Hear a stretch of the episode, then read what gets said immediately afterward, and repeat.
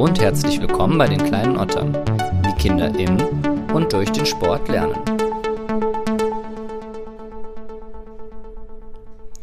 Bevor es losgeht, muss ich erstmal ein richtig fettes Dankeschön loswerden, und zwar an alle, die mir geschrieben haben. Ich freue mich wirklich wahnsinnig über eure Nachrichten und nehme mir eure Fragen und Anliegen sehr zu Herzen. In Folgen wie dieser flechte ich euren Input dann einfach ein. Zusätzlich wird es aber auch noch eine Fragen- und Antworten-Folge geben, in der ich eure Anliegen dann genauer behandle.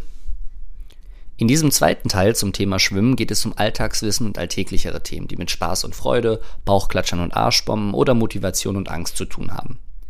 Vorrangig gibt es also die ein oder andere kleinere oder größere Inspiration und viele, viele Tipps und Tricks für den Umgang mit dem Kind im Kontext Wasser. Wann ist es zum Beispiel alt genug? Was sollte ich mit meinem Kind im Hallen- oder Freibad machen und was auf keinen Fall? Diesen und anderen Fragen gehen wir zusammen auf den Grund. Jetzt wünsche ich aber erstmal viel Spaß mit der Folge Schwimmen und Ilka Staub. Kleine Otter. Kinder ohne Sport. Beim Alltagswissen würde ich gerne kurz mal bleiben. Ich habe nämlich tatsächlich ein paar Hörerfragen bekommen. Was? Ja, Wahnsinn, oder? Spannend. Ja, von den acht Leuten, die zuhören, haben mir zwei geschrieben. Na, ein paar Und mehr zwar- Hörer hast du schon. Weiß ich gar nicht so genau, ehrlich gesagt. Ja. Ob es mehr als acht sind, weiß Muss, ich nicht. muss, Muss ich mal nachschauen. musst du mal reinschauen. Jedenfalls wollten die Mamas und Papas gerne wissen, inwieweit sie denn eigentlich in den Ablauf involviert sind von so einem Schwimmkurs. Hm, das ist unterschiedlich. Gehen die mit ins Wasser oder werden die Kinder am Eingang des Schwimmbades abgeholt? Hm. Oder da kannst du ja mal ähm, schematisch schildern, wie ihr das bei, bei euch macht, bei Kopfsprung. Ja, also äh, vielleicht, da, da gibt es unterschiedliche Lösungen, ähm, die man so kennt. Äh, der Regelfall eines normalen Schwimmkurses äh, generell ist, äh, am liebsten gibt dein Kind äh, quasi draußen ab und, und geh ganz weit weg. Weil jeder Schwimmlehrer kennt es, wenn die Eltern da irgendwie mitfiebern am Beckenrand und die Kinder nur äh, mit Blick auf die Eltern gerichtet sind. Das ist schon, kann, kann schon echt störend sein. Ähm, das heißt aber in der Konsequenz auch, dass das Kind, was zum Schwimmkurs angemeldet werden soll, dann eben auch sozial in der Lage sein sollte, sich dann eben von Mami und Papi zu lösen. Ähm, sollte man selber das Gefühl haben, okay, mein Kind ist halt einfach noch nicht so weit und ist dann eben einfach, äh, ist da sehr fixiert und oder ich habe auch selber totale Freude dran und möchte das gerne, äh, kann man gucken, ob man, ob es Angebote des Eltern-Kind-Schwimmens gibt.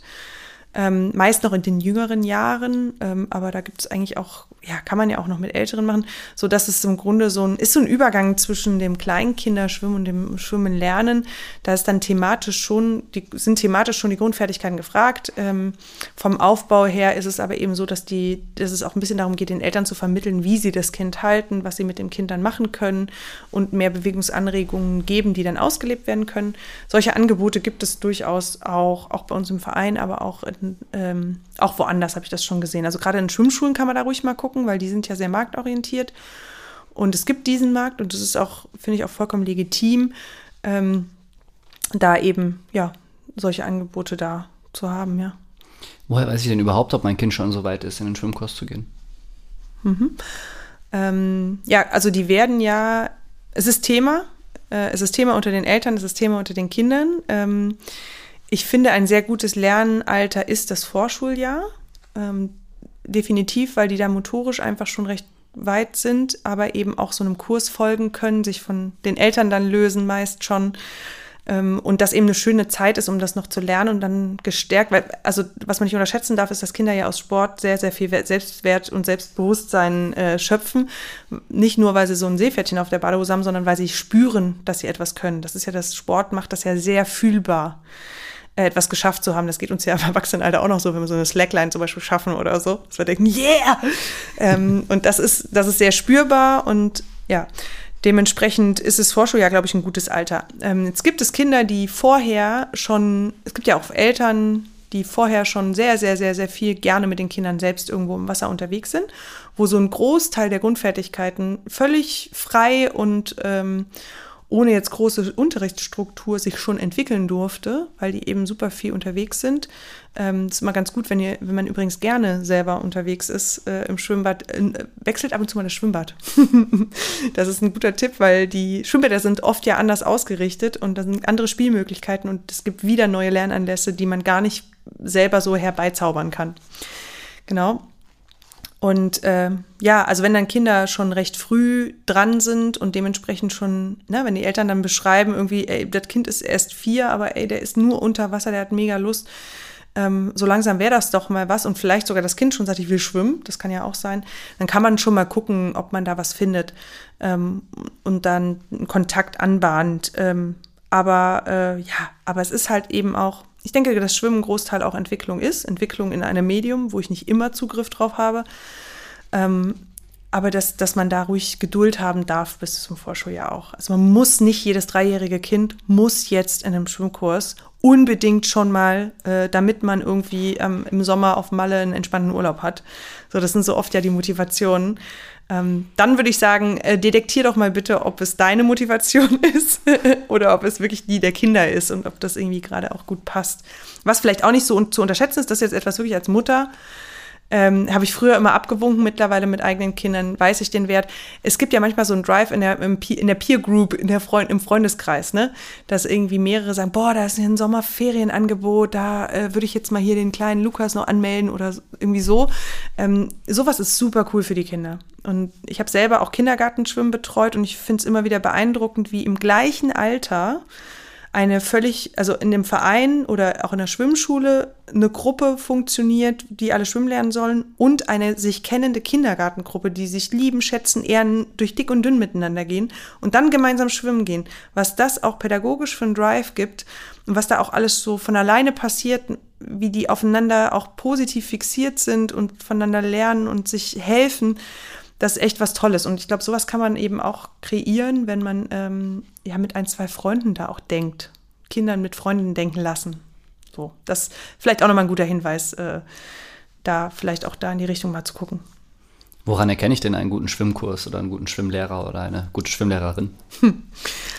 Also bei einem guten Schwimmkurs, ähm, ein guter Schwimmkurs ist wahrscheinlich, hm, ich finde Kurse schwierig, die so auf zehn Stunden limitiert sind, weil wenn jede Schwimmschule, die ich selber aufmachen würde, würde längere Kurse anbieten, ähm, weil zehn Stunden reichen nie.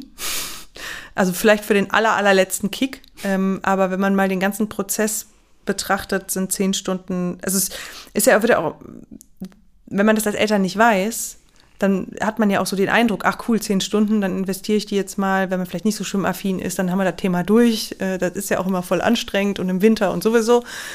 Ähm, ja, also das ist, das ist schon immer so ein Zeichen. Vor allem hat man ja dann immer das Problem, dass man ja quasi, äh, wenn man nach fünf Stunden merkt, okay, das, mein Kind braucht noch, bis es überhaupt untertaucht und muss dann nach fünf Stunden schon wieder fragen, in welchen Kurs ich mich anmelden muss das ist ja auch ganz schöner Aufwand. Also ich glaube, ich würde immer eher gucken, ob es nicht Kursangebote gibt in Vereinen, in Schwimmschulen oder so, die ein bisschen länger gehen, ein bisschen länger angesetzt sind.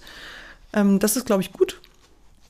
Ähm, was die Lehrkraft angeht, ähm, ja, ist es tatsächlich auch so ein bisschen die, die Ansprache und eben das, was wir vorhin auch hatten von der Haltung, dieses Miteinander ins Wasser gehen, zusammen schwimmen, zusammen Spaß haben, ist super wichtig ich sag's mal ganz plakativ, ein Kurs, wo vor der ersten oder in der ersten Schwimmstunde am Beckenrand noch trocken auf einem Brett sitzend eine Schwimmbewegung geübt wird, ähm, um danach duschen zu gehen und beim Duschen vielleicht festzustellen, dass die Hälfte sich gar nicht unter, erst unter die Dusche traut, weil sie eigentlich überhaupt gar, also weil ihnen das alles völlig komisch vorkommt.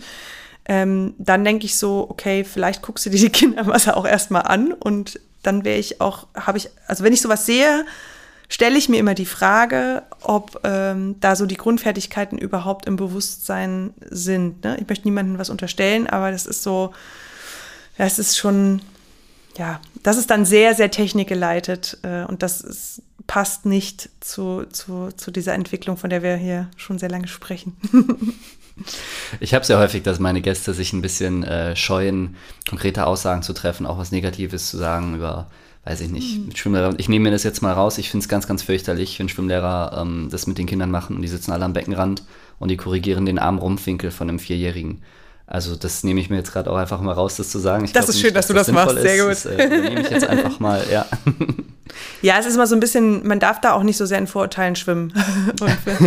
das ist, ähm, ich meine, es ist ja immer nur, deswegen bin ich da auch vorsichtig, weil es ist ja immer nur ein Ausschnitt, den man so sieht. Ähm, es ist ja nicht so, also wovon ich vielleicht noch erzählen kann, ich hatte tatsächlich mal meine allererste Begegnung, als ich nach Köln kam und Sport studiert habe oder anfing Sport zu studieren, war halt sehr geprägt von, von meinem Heimatverein, habe da irgendwie irgendwie alles Mögliche mitgemacht und, und mich da so ausprobiert, bin dann nach Köln gezogen und habe dann hier nach einem Job gesucht, wo ich Schwimmen vermitteln kann. Und dann war ich in einem ganz, ganz winzig kleinen Verein, in einem ganz winzig kleinen Bad äh, in, in einem Stadtteil von Köln unterwegs und da war es tatsächlich so, ich möchte hier keine Namen nennen, ähm, da war es aber tatsächlich so, die Einweisung, die ich bekam als junge Frischstudierende war, ich weiß, Sie kommen von der Deutschen Sporthochschule, vergessen Sie alles, was dort gesagt wird, ähm, ist total egal. Wir machen das so, wie wir das hier machen. Ich möchte keine Kritik. Wir zeigen es Ihnen oder dir, ähm, äh, machen Sie das. Und der Kurs bestand darin, dass die Kinder am Anfang duschten, sich auf die Bank setzten. Jeder musste einmal vorschwimmen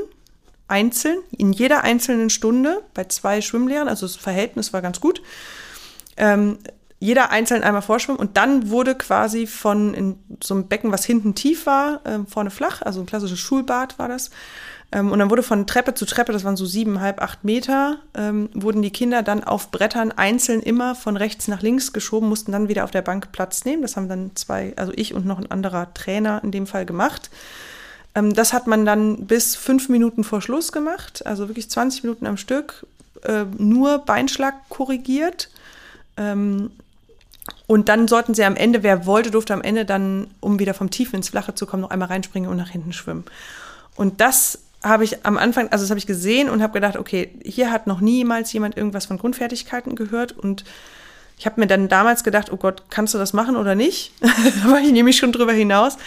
Ich habe mir das dann noch eine Weile angeguckt, weil ich gedacht habe, okay, guck dir das doch mal an, dann siehst du so ein bisschen, wie dann der Weg ist, also was dann passiert, was dann die Konsequenzen davon ist. Das ist ja so eine Kohorte, die so, so, kriegst ja niemals durch eine Ethikkommission sowas mal zu erforschen. Also habe ich mir das mal angeguckt.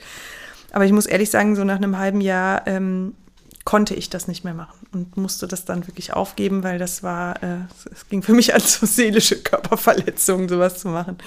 Ja, aber das ist, ja, da entsteht natürlich so ein Bild. Man darf aber jetzt nicht jedem kleinen Verein, es gibt ganz, ganz viele kleine Vereine, wo ganz, ganz toller Schwimmunterricht stattfindet. Gerade in kleinen Vereinen wird wird immer wird sich viel Zeit genommen. Ne? In Schwimmschulen ist ja immer so ein bisschen der Druck mit ähm, Kurse kosten mehr Geld und da gibt es dann auch von Elternseite häufig dann so dieses muss dann schneller gehen, es kostet Geld, wir müssen ein bisschen Ökonomität.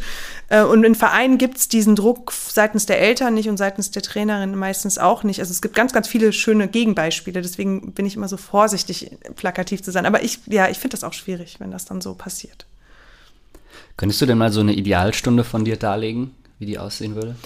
Ja, also die Stundenstrukturen, die sich für mich so etabliert haben, sind eigentlich am allerliebsten bin ich mit äh, vielen Kindern, aber auch vielen Trainern oder äh, mehreren Trainern, mehreren Kursleitern im Wasser. Ähm, am liebsten mache ich einen gemeinsamen Start. Also wenn jetzt das Wasser beispielsweise stehtief ist, dass man irgendwie so ein kleines Spielchen am Anfang spielt, sei es ein Fangspiel oder ein kleines darstellendes Spiel. Ähm, oder sowas, so wie Fischer, Fischer, wie tief ist das Wasser, keine Ahnung, oder ein Fangspiel äh, mit Untertauchen und so, solche Dinge, wo, wo, das Ziel ganz klar ist, alle müssen nass werden. Was wäre so ein Darstellungsspiel? Ähm, ja, man könnte ja zum Beispiel die Kinder fragen, welche, äh, wir gehen heute in den Zoo und welche Tiere, was ist so dein Lieblingstier? Und dann könnte man so sich einfach von Beckenrand zu Beckenrand bewegen und ein Kind darf ein Tier sagen und alle machen es nach. Und worauf ich als Schwimmlehrer, das ist eine ganz einfache Nummer, aber sehr, sehr ergiebig, ähm, in gewissen Altersklassen vor allem, ähm, kann man ja je nach Interessenslage der Kinder auch auf Automarken oder, oder, oder, keine Ahnung, kann man ja sehr kreativ werden. Man kann ja auch Fabelwesen oder Harry Potter Figuren, was auch immer, ähm, ausweiten worauf ich als Lehrer dann oder als Lehrkraft dann achte, ist, dass wirklich alle nach diesem Spiel am Anfang auch nass sind und dass nicht sofort der Druck entsteht, alle müssen untertauchen, weil es vielleicht noch Kinder in der Gruppe gibt, die das für sich noch nicht erschlossen haben.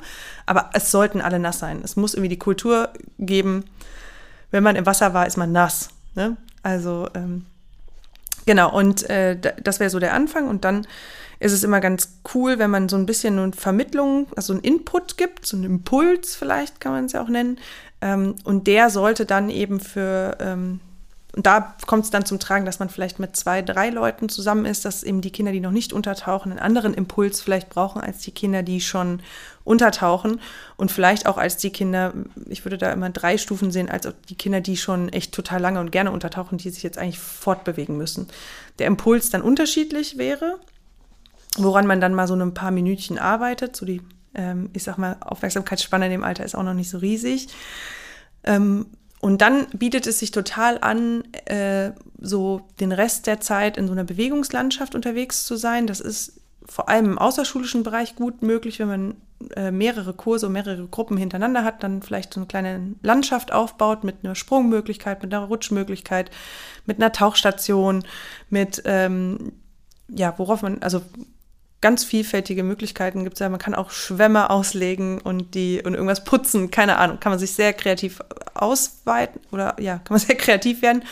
Und es ist halt total schön, wenn die Kinder am Ende auch nochmal die Chance haben, wir hatten ja von Selbstbestimmtheit auch einfach zu wählen, was sie noch machen möchten. Weil es gibt einfach Kinder, die das Springen zum Beispiel für sich entdeckt haben und unglaublich lange einfach nur stumpf springen wollen, ähm, bis sie dann äh, und darüber dann einen Auftrieb auf einmal spüren ne, und dann irgendwann sagen, ich fange mich nicht mehr auf, ich äh, kann länger unter Wasser bleiben. Und sowas entwickelt sich und sowas kann man nicht planen. Äh, nicht bis ins letzte Detail. Ne? Impulse ja, ähm, aber ich sag mal, Lernreihen, wie es früher gerne gedacht wurde, also so aufeinander aufbauende, sehr eindimensionale Reihen, da würde ich mich schon sehr von weg bewegen. Genau, dann kann man dann am Ende nochmal irgendwie, keine Ahnung, kleine Wasserschlacht machen oder irgendwie das Ganze wieder zusammenführen, nochmal Tschüss sagen, unter Wasser Tschüss sagen, ähm, so einen kleinen Endkreis äh, haben und dann hat man, glaube ich, eine ganz runde Stunde.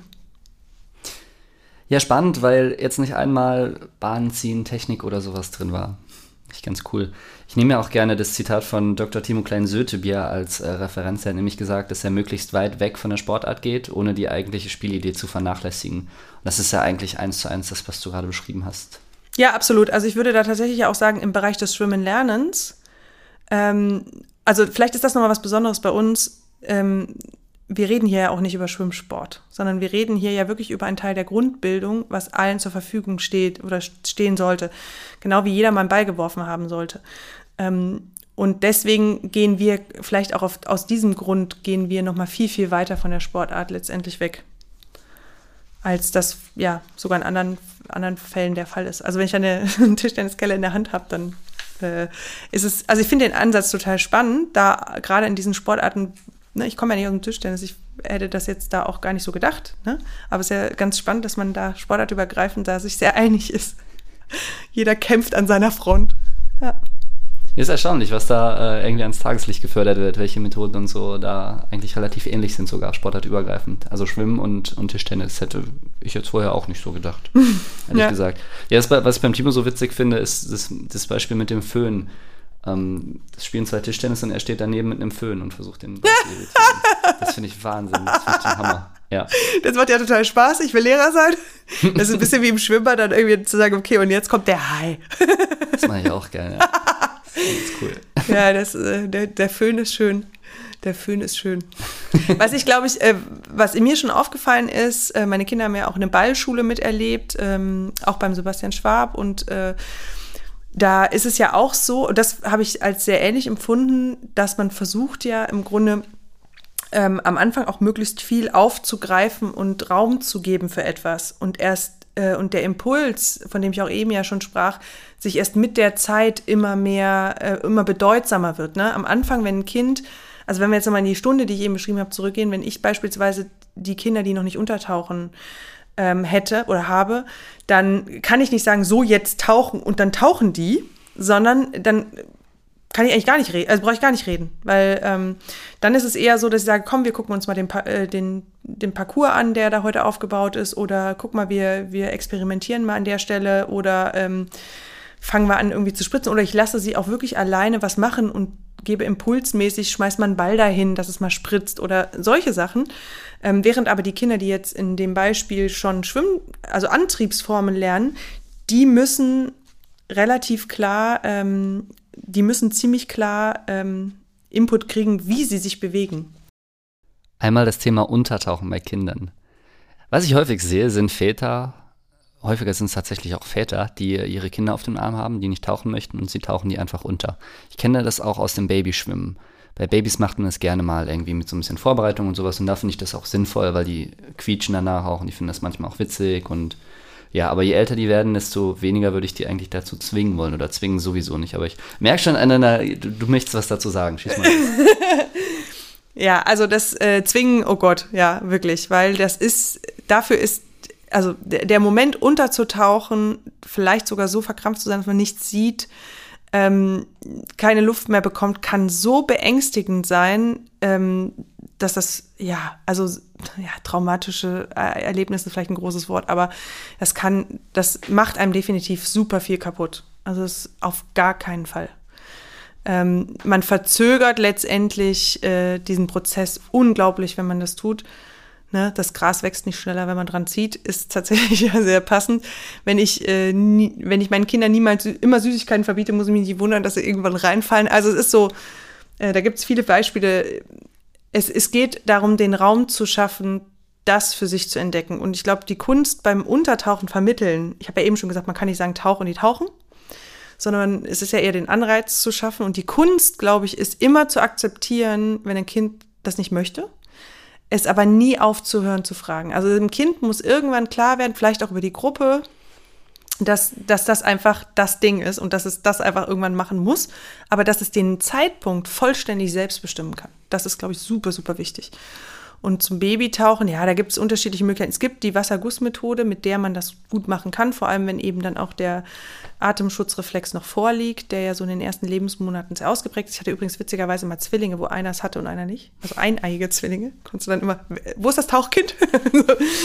das ist äh, ganz, ganz witzig. Das ist auch so eine schöne Anekdote. Ähm, tatsächlich haben wir uns, ähm, meint meine liebe Kollegin, die Inga Focken und ich, auch äh, über das auch da schon wieder viel drüber unterhalten und wir haben uns ein bisschen wegbewegt in unserem Vereinskonzept von diesem Untertauchen. Klar, es gibt natürlich Eltern, die das gerne machen wollen, Fotos machen wollen und so weiter.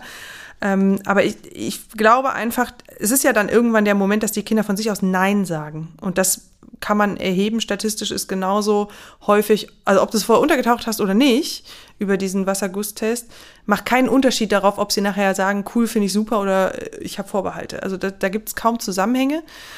Insofern ist das, ähm, muss man es auch nicht unbedingt tun, weil die Gefahr, was du, was dann vielleicht dann auch mal was, weiß ich nicht, ja, da in dem, bei dem ganz kleinen Kind auszulösen, was man nicht möchte, ist dann schon gegeben.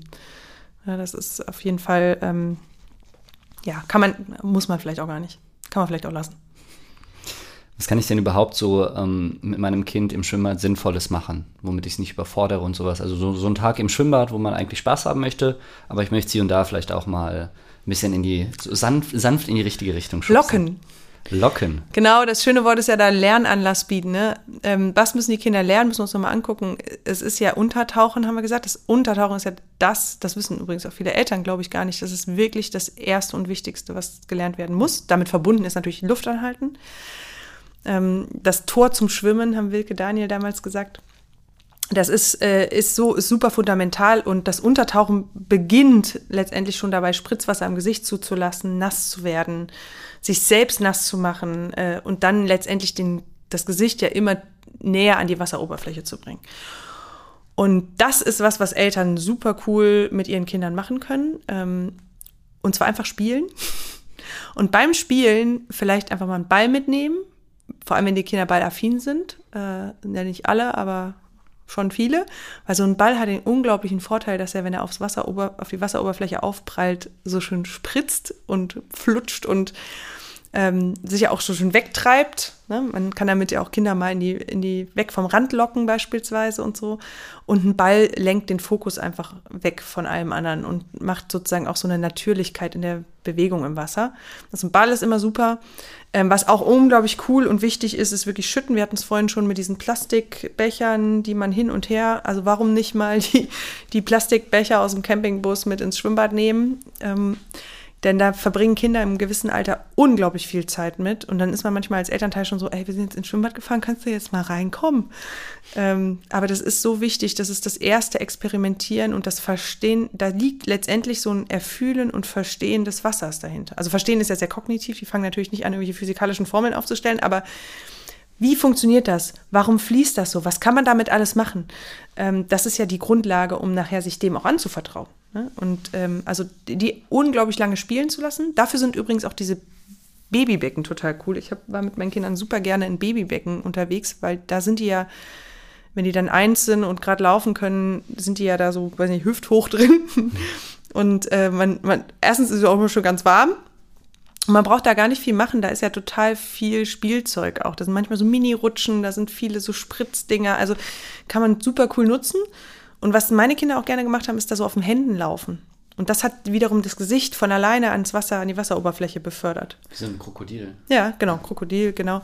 Ähm, und das hat tatsächlich, also bei einem meiner beiden Kinder hat es dazu geführt, dass es irgendwann dann ne, Krokodil mit Kopf im Wasser gemacht hat und irgendwann losgelassen hat und wieder, also selbstständig auch das Schweben darüber entdeckt hat. Das andere Kind hat es mehr übers Springen gemacht und ist einfach 180.000 Mal gesprungen, bevor, bevor, es dann so Auftrieb gespielt hat. Das ist einfach sehr unterschiedlich. Ähm, aber das ist auf jeden Fall, das kann man machen. Ähm, also spielen, ähm, Wasser schütten, Ball werfen und wenn das dann alles läuft und die Kinder gerne unter Wasser sind, dann Tauchzeit verlängern. Und Tauchzeit verlängern heißt irgendwas unter Wasser trapieren, sei es ein Tauchring oder drei Tauchringe, die man dann irgendwie farblich sortieren muss oder die man aufeinander stapelt oder ähm, also gibt es ja unterschiedlichste Möglichkeiten im und unter Wasser zu spielen. Das sind so die Schritte. Und wenn das Kind das dann bis in die Unendlichkeit schafft, dann muss vielleicht dann doch mal irgendwie der Input rein, wie man sich fortbewegt, weil man da vielleicht an seine eigenen Grenzen kommt und sagt, boah, weiß ich gar nicht, ich habe nur Brustschwimmen gelernt. Ähm, das ist dann ein guter Moment zu sagen, okay, jetzt ist der, jetzt ist er reif äh, für einen Kurs oder sie. Ja. Gibt es noch etwas, das dir auf dem Herzen liegt, das du unbedingt loswerden hm. möchtest? Ja, tatsächlich. Also ähm, in meiner wissenschaftlichen Arbeit und auch in meiner ähm, Tätigkeit hier als Lehrkraft, ähm, vor allem in der Lehramtsausbildung, habe ich sehr, sehr häufig mit einem mit diesem bereits angedeuteten Sicherheitsgefühl äh, zu tun. Das heißt, dass dass äh, die Sicherheit oft über allem steht. Ich habe diese Befragung noch nicht gemacht, aber ich wette, wenn man die Bevölkerung fragt, was das Wichtigste im, im, ja, in Bezug auf Sicherheit im Wasser ist, dass dann eben, äh, in Bezug auf, warum sollte man schwimmen können, äh, dass dann die Antwort Sicherheit ist, die häufigste, deutlich häufigste Antwort. Ähm, und es ist natürlich ein wichtiger Bestandteil. Ähm, es gibt da aber ein bisschen diesen Irrglauben, dass man etwas anderes tun muss, um als Kind sicher zu sein, als dem Kind das diese Bewegungswelt oder diesen, ja, dieses, diesen Bewegungsraum zu eröffnen. So, das bedeutet, wenn man einmal verstanden hat, dass die Grundfertigkeiten die Grundlage für beides ist, dann ist man, glaube ich, als Lehrkraft auf einem guten Weg, ähm, wenn man das einschätzen kann, als Elternteil äh, gut beraten, einen guten Schwimmkurs zu finden. Ähm, Genau, denn äh, wie gesagt, die, wenn man wirklich auf Sicherheit gehen will, dann bitte konsequent und alle weg vom Wasser. Und dass das keine Alternative ist, das haben wir ja heute wohl sehr deutlich herausgestellt. Gut, vielen Dank. Dann kommen wir jetzt schon zum Ende. Schon, in Anführungszeichen. Wir haben übrigens den Rekord zusammen jetzt eingestellt. Das ist bis jetzt die längste Folge geworden. Ich gratuliere. Ups. Vielleicht hast du aber auch mehr Fragen gestellt. Kann auch sein, ja. Vielleicht ist es tatsächlich auch eine Herzensangelegenheit von mir, das Thema. Aber gut, liebe Ilka, äh, traditionell endet der Podcast darin, dass du jetzt noch eine Erfahrung schilderst, von der du dir wünschen würdest, dass jedes Kind sie gemacht, macht im Leben. Mhm. Ich glaube, es ist tatsächlich das Schwebegefühl. Das wünsche ich mir. Also, dass Kinder, ähm, also das habe ich häufig erlebt, dass, dass man mit viel Geduld und viel, äh, ja, vielleicht auch methodischem Geschick auch die ängstlichsten Kinder dazu bringt, unterzutauchen. Und wenn ein Kind untertaucht, wenn es von alleine da mit dem Kopf runtergeht und auch noch Mühe unten bleibt, dann ist es kaum aufzuhalten, dass die Beine aufschweben, äh, auf, auftreiben und man ins Schweben kommt. Ähm, das heißt, dass die und dieses Gefühl einfach schwerelos da äh, zu treiben und äh, ich glaube, das ist etwas, was ich mir wünsche, dass es jedes Kind und jeder Mensch noch erleben darf. Kleine Otter, wie Kinder im und durch den Sport lernen.